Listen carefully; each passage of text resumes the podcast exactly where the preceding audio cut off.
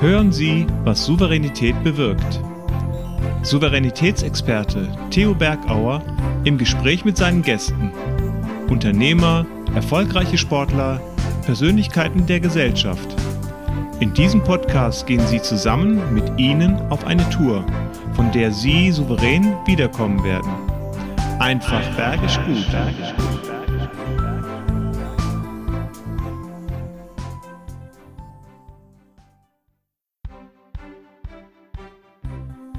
Ich liebe die Berge und ich liebe die Menschen. Und am meisten liebe ich natürlich tolle Gespräche. Schön, dass Sie mit dabei sind heute zu unserem Talk. Der Schlossberg von Waldeck wird eine große Rolle spielen in unserem Talk und eine weitere große Rolle spielt ein Tiny House. Gestern haben wir es abgeholt und es wurde überführt. Dorthin, wo es stehen wird, in Waldeck. Und ich freue mich ganz besonders mit jemand jetzt über Dinge zu sprechen, die auch Sie interessieren. Zukunft einfach machen. Was hindert uns, Zukunft anzugehen? Wie gehen wir mit Bedenkenträgern um? Und was gibt uns die Sicherheit und die Kraft, an Wünsche zu denken und Dinge in den Griff zu nehmen? Ich freue mich auf unseren Gast und er hat schon Platz genommen in seinem Tiny House.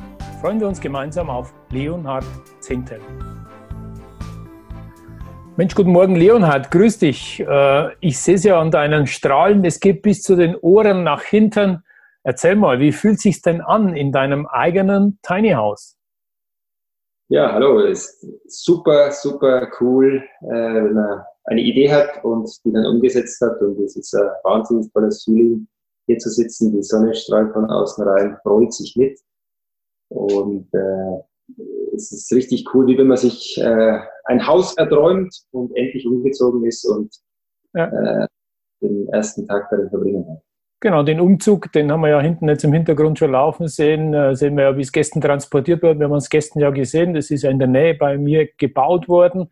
Ähm, dann ist es gestern auf der eigenen Achse hergefahren zu euch nach Waldeck. Und wie gesagt, jetzt haben wir schon die Chance, äh, mit dir den Talk zu machen aus deinem eigenen Townie-Haus. Die Frage ist natürlich, äh, das hat ja bestimmten Hintergrund, warum du dich jetzt so mit dem Tiny House auseinandergesetzt hast. Erzähl das mal den Zuschauern, äh, was das auf sich hat mit dem Tiny House. Das Tiny House ist ja ein Seminarraum, ein mhm. mobiler Seminarraum und wir haben ja hier in Waldeck tolle Natur, den Schlossberg und wir konnten 2018 hier in Waldeck den ersten S-Bahn Wildpflanzenpark einweihen. Mhm. Hat gleichzeitig auch äh, ein grüner Seminarraum ist, ein großer Seminarraum, der größte in Deutschland mit einem Rundweg von sechs Kilometern im Seminarraum. Respekt, Respekt. Und ich bin ja schon in vielen Räumen gewesen, aber in den größten, da, da zieht es mich natürlich wieder hin. Genau. Und äh, jetzt hat uns noch gefehlt, dass man im großen Raum, wo man sein kann, auch einen Ort brauchen, wo man sich zurückziehen kann, mhm. auch unabhängig und wo man arbeiten kann. Und dann haben wir gesagt, wir brauchen noch einen Gruppenraum. Und da ist die Idee geboren, einen mobilen Seminarraum als Tiny House äh, umzusetzen. Und äh, das war die Idee, hier einen mobilen Raum zu haben, den man am Schlossberg versetzen kann. Jetzt haben wir das mal aufgestellt auf dem Gelände, auf den Hollerhöfen, ja. um mal ein bisschen reinzuschnuppern, ein bisschen ein Gefühl fürs Tiny House zu kriegen. Mhm. Und durchaus mal versetzen. Schöne Standorte in der Natur, die Natur erleben und aber in Tagen und der lichtdurchflutete Raum draußen die Natur zu sehen, wunderbar. Ja, ist eine schöne Natur, ist ein schönes Stückchen Erde. Wir sind ja schon öfter dann mit unseren Teilnehmern bei dir gewesen, auch einige Olympiasieger, Weltmeister konnten wir ja schon bei dir begrüßen im Haus und jetzt natürlich wirklich grandios diese Expansion in Richtung größter Veranstaltungsseminarraum, Tagungsraum Deutschlands in der freien Natur. Ich liebe sie eh. Ähm, und das, was du erzählt hast, einfach machen. Das ist auch unser Thema Zukunft einfach machen. Jetzt ist ja deine Zukunft heute Realität geworden. Ähm, und was war denn so der Ursprung? Denn du bist ja vom, vom Hintergrund aus ein Bankvorstand, du, du hast ja Regularien und ganz andere Dinge zu berücksichtigen und jetzt beschäftigst du dich mit Tiny House. Wie kann sowas sein?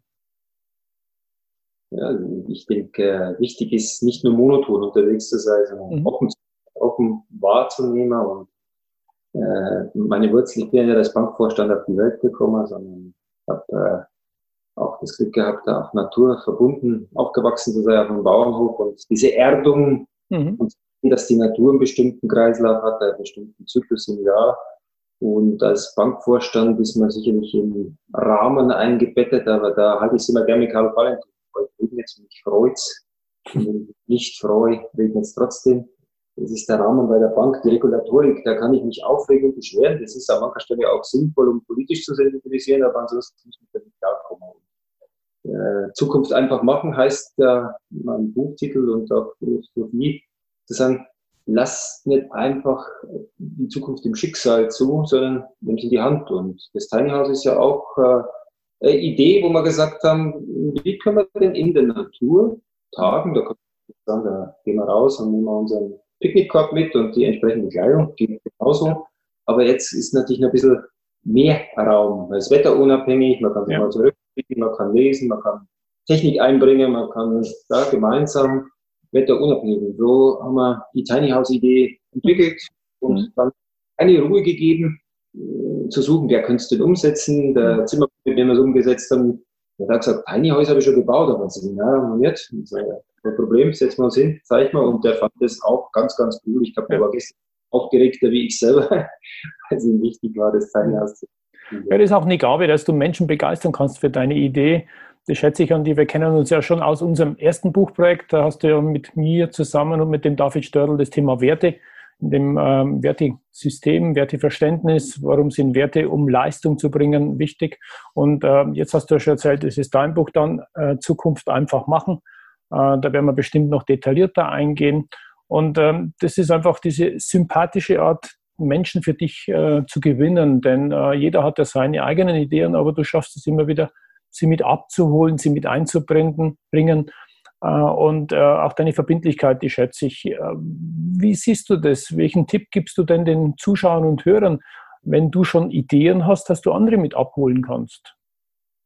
Ich glaube, abholen kann man andere dann, wenn man sich selber abholt und äh, mhm. selber findet, selber seine äh, Bestimmung und seine Aufgaben wahrnimmt und äh, sich selber da erdet, indem er weiß, wo ist mein Standpunkt, aber auch selber in sich reinhört und sagt, was ist meine Berufung, was ist mein Element und äh, über diesen Selbstwert, sich selbst zu finden, äh, dann erreicht man, wie du so schön formulierst, Souveränität, mhm.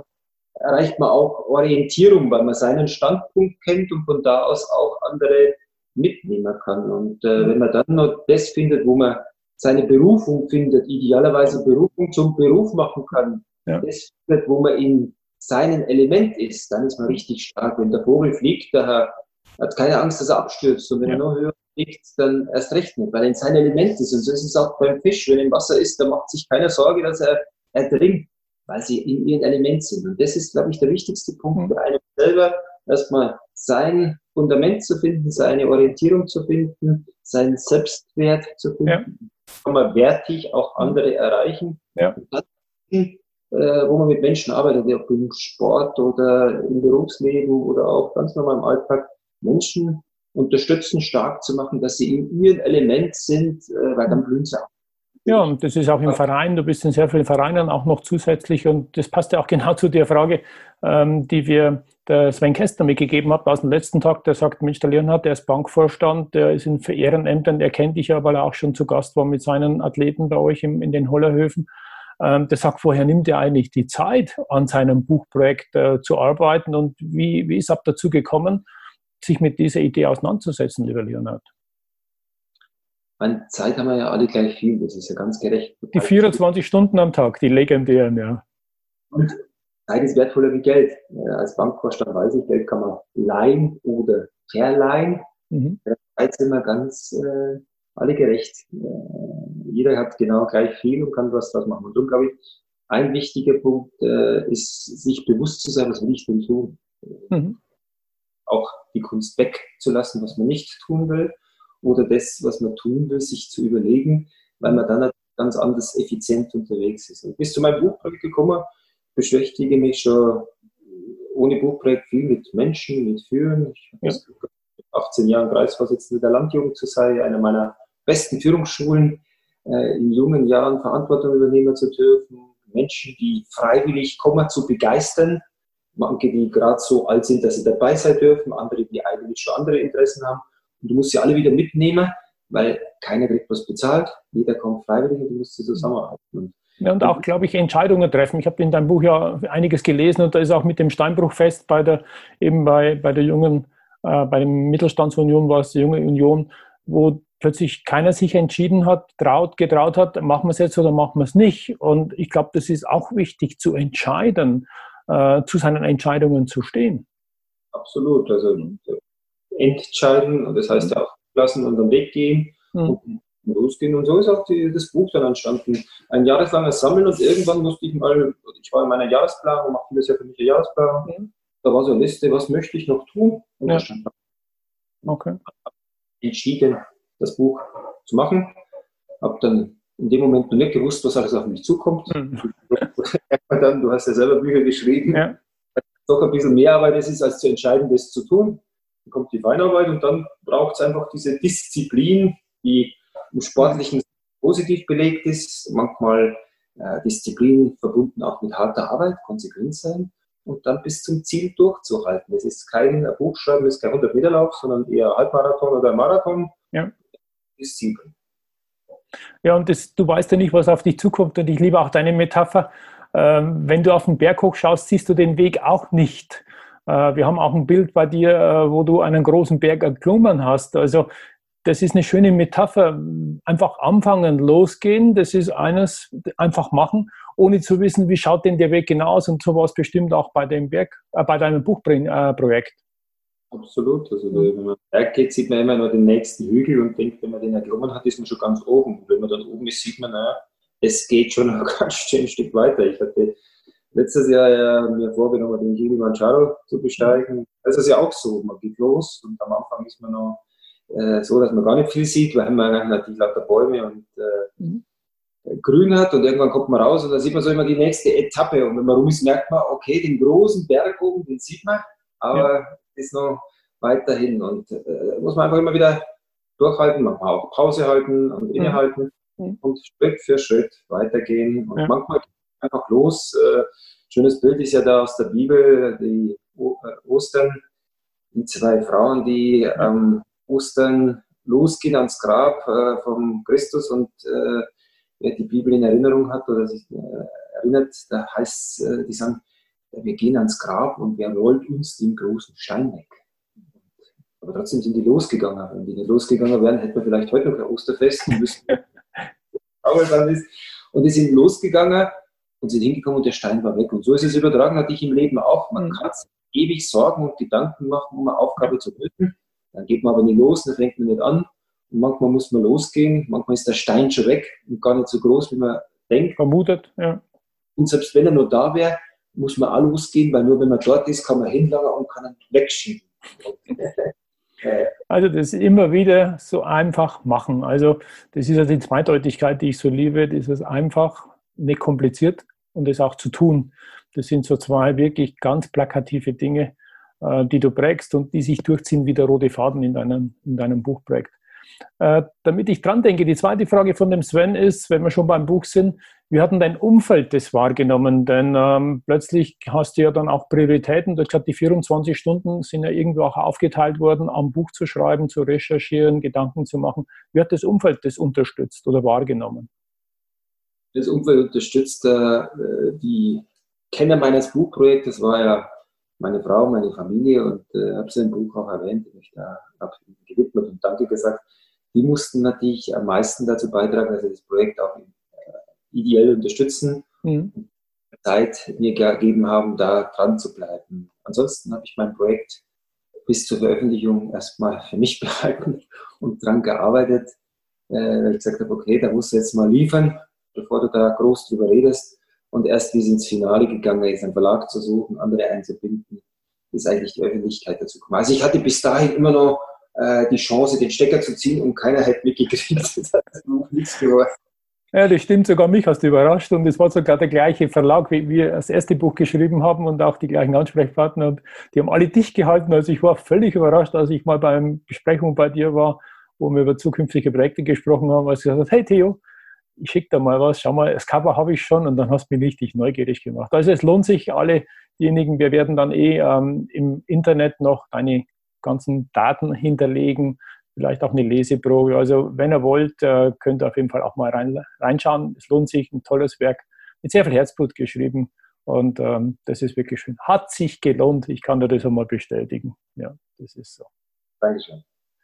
Ja. ja ein Teil ist ja auch die Metapher, vielleicht das noch als abschließender Bogen, das zeigt ja auch, äh, zieht sich ja durchs Buch, das Glockenprojekt am Schlossberg, äh, ja, 2001 nach Waldeck gekommen und Waldeck ist ja das Schlossberg der letzten 30 Jahre mit viel Bürgerengagement wieder beigelegt worden und, und so ein finales Projekt war ja da die Kapelle und die Glocke. Mhm. Das ist auch ein übertragbares Bild zu sagen, keine Ruhe geben bis am Schluss das Ganze im Ziel ist. Am Schlossberg ist es ja auch schön, da klingt am Schluss die Glocke und das ist natürlich ja. auch ja, und wenn ihr das Intro angeschaut habt, genau, äh, liebe Zuschauer, dann seht ihr auch die Glocke. Es ist auch ein symbolischer Kirchturm gebaut worden. Also da ist sehr viel Energie reingespendet worden. Und äh, da fällt mir ein, wenn ich so dich frage, und das mache ich auch immer, welchen Gegenstand nimmst du mit? Weil wir schon über Werte gesprochen. Was ist wirklich wertvoll für dich? Also welcher Gegenstand ist wertvoll? Und du müsstest Waldeck jetzt verlassen. Welchen würdest du mitnehmen?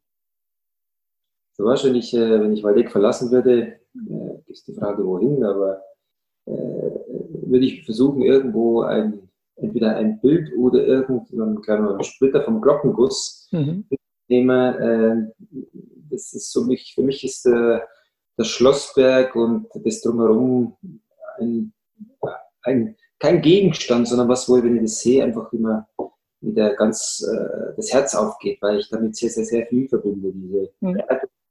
Schlossberg mit Geschichte, mit der wunderbaren Natur, aber auch immer natürlich oben ist, wo man innehalten kann, aber auch Ausblick halten kann. Mhm. Da einen Anker dazu zu haben, zu diesem Ort, der sehr vielfältig ist, der ist sehr wertvoll und äh, äh da würde ich irgendwo versuchen, Anker zu haben. Ansonsten habe ich neulich gelesen, das ist, glaube ich, zum Thema Gegenstand sehr toll.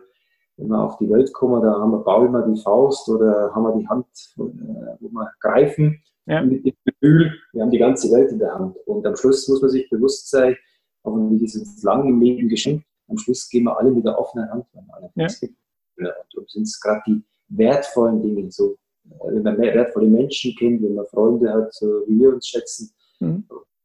wo man wertvoll auch äh, Dinge tun kann, die einem was bedeuten. Und das mhm. ist das in diesem ja. Zeitraum von x bis 100 Jahren. Ja. Also diese Werthaftigkeit und das Wertvolle, wie du gesagt hast, das beruht auf Gegenseitigkeit und das ist immer schön, äh, da sensibel zu sein und diese Wertschätzung auch zu genießen. Und das gibt dir Kraft und das gibt auch mir Kraft in unserer Geschäfts- und mittlerweile auch privaten Freundschaft miteinander zu feiern. Ich denke an einen legendären Geburtstag. Also das ist schon schön, so solche Verbindungen zu haben über viele Jahre. Und ich weiß noch den ersten, den ersten Ansatz, als ich mein erstes Buch geschrieben habe, kam ich so eine Mail von dir. Mensch, Herr Bergauer, ähm, klingt ja interessant, wir sollten uns mal kennenlernen. Also du warst der, der uns beide zusammengebracht hat, ja. Ja, genau. Ja, und wir haben auch Zukunftspläne. Ähm, das ist ja auch äh, interessant. Äh, wir werden eben aus diesem Thema Zukunft einfach machen, Teams befähigen, ähm, dass wir Zukunftsteams bilden, die souverän dann diese Ideen und ihre Ideen ins Unternehmen transferieren. Warum siehst du es wichtig, dass wir da genau auf Teams setzen?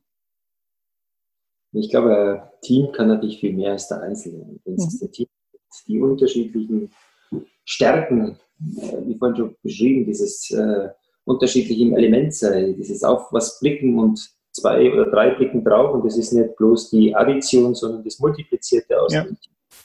Äh, dann ist es unheimlich inspirierend und äh, die Zeit ist herausfordernd äh, und fordert noch mehr. Manchmal müssen wir auch jetzt alte Muster verlassen und anderes tun und da in einer guten Bestandsaufnahme im Team zu sagen, wo stehen wir denn, was beschäftigt uns, was haben wir für Ideen und wie motivieren wir uns gemeinsam mhm. und halten wir uns gemeinsam an dem Projekt diszipliniert. Äh, da können wir ganz schön viel mitgeben, einfach in der Kombination Zukunft und dieser strategische Ausblick, dieses Machen und zwar mhm. nicht sondern Strategie ins Tun bringen, einfach machen und mit der Souveränität, den mhm. Selbstbewusstsein, souverän die Herausforderungen anzunehmen, sich äh, sicher zu sein, ich weiß noch nicht wie, aber ich werde es lösen. Ja. Da glaube ich, kann man den Teams ganz schön was an die Hand geben, ja. starten kann in einer neuen Stufe der Entwicklung, in einer neuen Stufe des, äh, der Unternehmensentwicklung, der persönlichen Entwicklung und dieses gegenseitig sich im Team bereichern. Das ist mhm. Besondere dran, äh, wo es erfolgreich sein kann. Ja, bereichern und auch, glaube ich, die durchstecken, miteinander durchzustehen. Denn äh, Veränderung ist ja immer auch in ein Risiko zu gehen, heißt ja auch die Komfortzone extrem weit verlassen. Und da gibt es halt manche auch, die sofort wieder ins alte Verfahren zurückgehen. Auch das ist ja abzusehen. Also wir haben auch beide überlegt, treffen uns in echt. Wir zwei sind ja Luftlinie 30 Kilometer auseinander, treffen uns in echt und machen das Gespräch oder ziehen das digital durch. Und unsere Erfahrung ist, wir müssen auch die Dinge beibehalten, die neuen Dinge. Wie siehst du das, dieses digitale Zeitalter? Da haben wir ja schon lange drüber auch Vorträge gehabt äh, bei dem Business-Frühstück bei euch auf den Hollerhöfen. Und jetzt merke ich, dass manche schon wieder in das alte Fahrwasser zurückkommen. Wie können wir da die Teams unterstützen, Leonhard? Ich glaube, es erfordert im ist wirklich auch Disziplin. Mhm. Die Transformation oder vorher Digitalisierung war auf der Agenda und jeder hat sich je nachdem affin ist oder weniger affin beschäftigt, das vorangetrieben. Und plötzlich gab es eine Situation, wo man sich beschäftigen muss, weil man sich nicht mhm. begegnen durfte, weil man andere Voraussetzungen hat. Und äh, da jetzt zu sagen, äh, wir beide hätten sicherlich auch Spaß gehabt, wenn wir uns getroffen hätten, wenn wir ja. uns äh, Spaziergang gemacht hätten. Aber wir haben bewusst gesagt, jetzt lass uns mal hier das in digitaler Form zu machen. Und ich glaube, es wird die Mischung sein. Mhm. Erstens, äh, sich mit den neuen Dingen einzulassen und die Möglichkeiten zu kennen. Mhm. Dann Option sozusagen, gerade wenn man verschiedene Teams zusammenspannt, vielleicht sogar aus verschiedenen Standorten, die sich vielleicht wegen einer Stunde nicht einfach mal treffen können. Ja. Aber die Chance haben, ein Thema gut zu besprechen. Und dann braucht es trotzdem wieder die persönliche Begegnung, das Gespräch, die Tasse Kaffee, die emotionale Beziehung, die vielleicht add-on zu den digitalen auch wichtig ist. Ich erlebe es ja in unterschiedlichen Formaten, wo ich in Sitzungen bin, wo ich in Gremiensitzungen bin, wichtigen Sitzungen. Die funktionieren überraschend gut und gleich gut. Das macht man dann nach einer Besprechung am Abend, am Schluss der gemeinsame äh, Imbiss mit einem Bier oder einem anderen Getränk aber wo man noch sagt, äh, losgelöst von einer Tagesordnung. Mhm. Erst Kunden oder wo einfach jemand sagt, jetzt habe ich da was, da möchte ich mit euch drüber reden. Das könnte nicht als Tagesordnungspunkt oder sonstiges ja. sondern steht dann, wenn Menschen miteinander äh, an einem Thema sind. Und darum, da glaube ich, ist die Mischung. Man muss aufpassen, aber nicht immer wieder alles zurückzudrehen, sondern die Welt hat sich immer verändert, die dreht sich. Und wer sich nicht in der Geschwindigkeit, wie sich die Welt dreht, mitbewegt, der ja. immer ein Stück. Ja. Also ist auch wieder schön, die, die Veränderung einfach einzugehen und Zukunft heißt natürlich auch offen sein für Veränderung.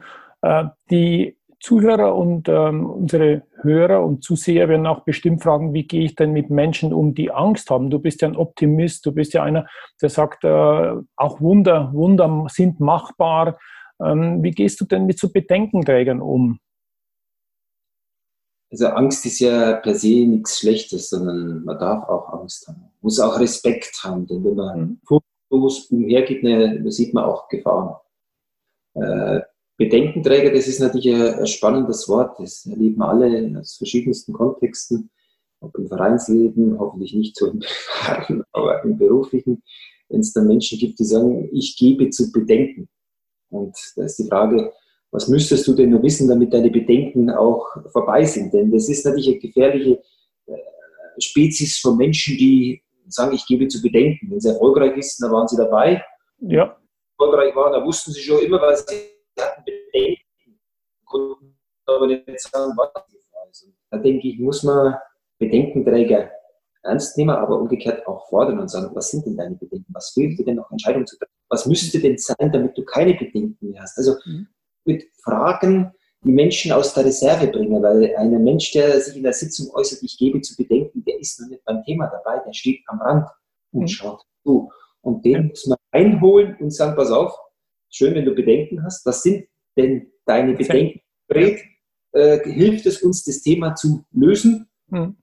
Es ist nur ein Draufschauen und mal drüber reden. Und ich glaube, mhm. die muss man einholen, ja. muss man einbinden. Und wenn sich jemand einbinden lässt, dann tut es dem Projekt gut, weil es eine andere Sichtweise ist. Und wenn jemand sich nicht einbringen will, dann muss man auch sagen, wenn du nur Zuschauer sei bist und uns äh, Bedenken streust, äh, dann komm wieder, wenn wir feiern, aber du warst halt dann nicht dabei. Also, mhm. Ganz wichtig, dass sich abzugrenzen oder denjenigen oder diejenige reinzuholen und zu sagen, na, was tragt bei? Denn äh, nur Bedenken zu äußern hilft uns nicht. Wir müssen ja, es ist passiv, das ist zu passiv und so schätze ich dich auch. Und ähm, was wir jetzt gerade in Richtung äh, Lösung, hast du zwei, dreimal gesagt, und auch Fragen, bringt mich ja auf die, die nächste Frage, weil ich weiß, du warst einer der ersten Bankvorstände, die in Coaching eingestiegen sind. Äh, und bei euch sind viele ausgebildet als Coaches, so wie ich. Ähm, das ist doch auch nicht normal, dass ein Banker ein Coach ist, ein systemischer Coach. Was hat, äh, wo bringt dich das weiter, diese Erfahrung?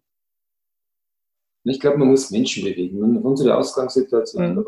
weiter ist ja durchaus auch, äh, wenn man die Rahmenbedingungen nimmt, nicht so, dass uns das alles die Oase der Glückseligen ist, sondern wir haben eine Region, die schrumpft mit unterdurchschnittlicher Kaufkraft, mit tendenziell älteren Menschen und trotzdem sind wir überdurchschnittlich erfolgreich. Äh, wir wachsen doppelt so mhm. stark im Durchschnitt. Wir sind eine der erfolgreichsten Volksbanken in Deutschland an einem Ort wie Mittweiler. Das stimmt. Und kann nicht vermuten würde. Das heißt, am Schluss ist es ganz einfach. Ich habe äh, frühzeitig zu meinen Leuten gesagt, äh, entschieden, ob wir erfolgreich sind, wird es nicht von den Rahmenbedingungen, sondern zwischen den Ohren. Wenn man die Menschen zwischen den Ohren erreichen will, dann muss man mit der Coach die Menschen erfolgreich machen. Zuhören, Fragen machen, Menschen entwickeln, Menschen dahin bringen, dass sie gemeinsam oder selbst über sich hinauswachsen und gemeinsam aus dem Coaching, aus der, die Menschen ernst nehmen, jeden da abholen, wo er ist, mhm. aber äh, letztendlich nicht führen und Orientierung geben, aber durch Coaching auch Menschen äh, befähigen, selbst zu wachsen. Und deshalb ja, starken Maße mit Coaching, der Einzelne, der das will, oder das Team, zu sagen, äh, wenn die an sich arbeiten, dann passiert da viel mehr, als eine Führungskraft alleine erreichen kann. Ja, und das ist ja auch der Schlüssel im Coaching oft, dass die Ideen und die Lösungen selber bei dem Coachee sind, also bei deinem Gegenüber, sich halt die Zeit zu nehmen und äh, die Impulse durch Fragen rauszubekommen, dass er selber mal nachdenkt. Und das ist immer noch das Beste, wenn deine eigene Idee bei dir rauskommt, als wenn jemand sagt, du müsstest aber so und so, weil dann bist du in dem Beraterstatus und sagt dann, der hat keine Ahnung, was lassen wir von dem erzählen. Genau, und wer ein Problem hat, der trägt die Lösung in sich. Ja, das stimmt. Nur eine Frage der Zeit äh, und der Intensität, bis er die Lösung findet. Aber jeder, der ein Problem hat, trägt heute schon die Lösung in sich, weil wenn es kein, Problem, kein Problem wäre, äh, dann wäre es ein Zustand und dann hat er gar kein Problem. Ja, wenn halt regnet, dann ist das Regnen nicht das Problem, sondern es ist nur die Frage, will ich überhaupt rausgehen oder wenn ich rausgehe, in welche Jahreszeit will ich rausgehen und stört es mich überhaupt, ob es regnet? Hm. Das Unterscheiden, habe ich ein Problem oder ist es ein Zustand, das, was ich nicht ändern kann, da brauche ich mich nicht drüber aufregen. Ja. Und weil das Problem ist, da trägt jeder die Lösung. Und das glaube ich, das, was so durch Coaching sehr, sehr gestärkt wird, zu sagen, ich gebe dir nicht die Lösung vor, ich bin nicht der Ratgeber und der Berater, der auch ja. Hat Schläge erteilt, das sind auch Schläge, sondern hilft dir, die Lösung zu finden und zwar du findest sie. Und das ist natürlich auch ein cooles Gefühl. Wenn derjenige, der ein Problem hat, nicht irgendwo hingeht und die Lösung holt und dann wieder hingeht und sich wieder die Lösung holt, sondern plötzlich merkt, ich muss gar nicht hingehen, sondern ich kann das selber ja. und dann wächst und äh, sich entwickelt. Und das ist die starke Chance, den Einzelnen, ein ganzes Team mit Coaching in eine andere Dimension zu bringen. Und darum setzen wir so stark auch auf Coaching, Mensch stark zu machen, ja. die wachsen. Ja, das zahlt, zahlt auf, also.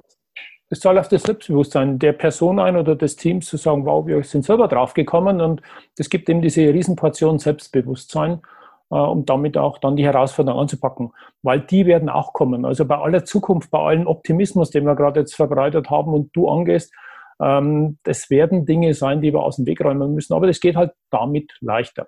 Jemand, der viele Wege aus, viele Dinge aus dem Weg geräumt hat, das ist nämlich unser nächster Talkcast. Ich leite schon über zu unserem nächsten Podcast und dem nächsten Talk. Und wie immer stelle ich meinen jetzigen Gesprächspartner die Frage, was soll ich denn fragen? Und zwar, was soll ich denn jemand fragen, der es geschafft hat, äh, den Ironman zu machen, der den Alpine Trans Run gemacht hat, äh, der Höchstleistung bringt, ähm, und das Interessante ist, nicht mit dem eigenen Herzen, sondern mit einem Spenderherzen. Ähm, jemand, der sich quält, der Elmar Spring wird unser nächster Talkgast sein. Leonhard, welche Fragen hast du am Herzen? Weil es geht wirklich um Herzensangelegenheiten an jemand, der Leistungssportler ist, Dauerausnahmesportler ist, aber mit einem Spenderherz unterwegs ist. Ja, und äh, wenn es um Herz geht, dann fällt mir ein einfach Dankbarkeit. Und äh, mich würde interessieren, wie sieht für ihn, für, wie sieht bei Elmar Dankbarkeit aus und äh, wie erlebt er? Wie schaut, mhm. Dankbarkeit, wie schaut Dankbarkeit für ihn aus? Genau, ich glaube, der ist mit Sicherheit schon dankbar, weil irgendjemand ihm sein Herz geschenkt hat. Wir verschenken ja oft auch unser Herz in Freundschaften, äh, in Beziehungen, aber er hat echt ein Herz geschenkt gekriegt. Werde ich mitnehmen, die Frage. Und hast noch eine zweite auf dem Herzen? auf dem Herzen, auf der Zunge.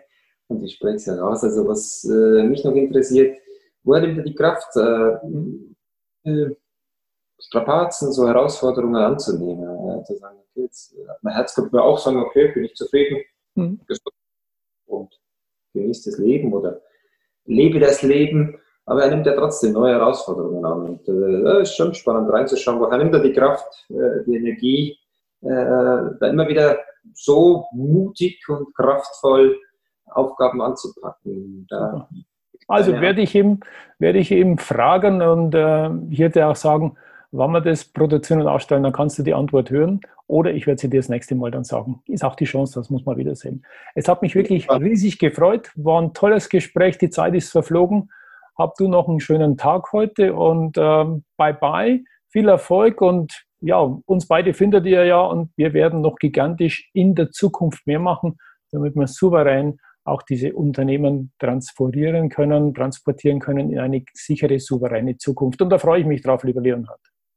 Ich auch, danke dir, Theo, und gemeinsam einfach machen. Gell? Genau, stimmt, einfach machen. Und deshalb machen wir jetzt die Mücke. Bye, bye. Schönen Gruß zu Hause an die Kitties, an deine Frau. Habt einen schönen Sonntag noch. Bye, bye, Servus. Ciao. Ja, auch Zeit. Servus. Das war der Podcast Was Souveränität bewirkt. Wie hat Ihnen die Tour mit unseren Gästen gefallen? Nun wünschen wir Ihnen viel Freude beim Umsetzen. Es ist bergisch gut, wenn Sie den Podcast weiterempfehlen, teilen und auch gerne liken. Vielen Dank fürs Zuhören und bis zur nächsten Folge, was Souveränität bewirkt.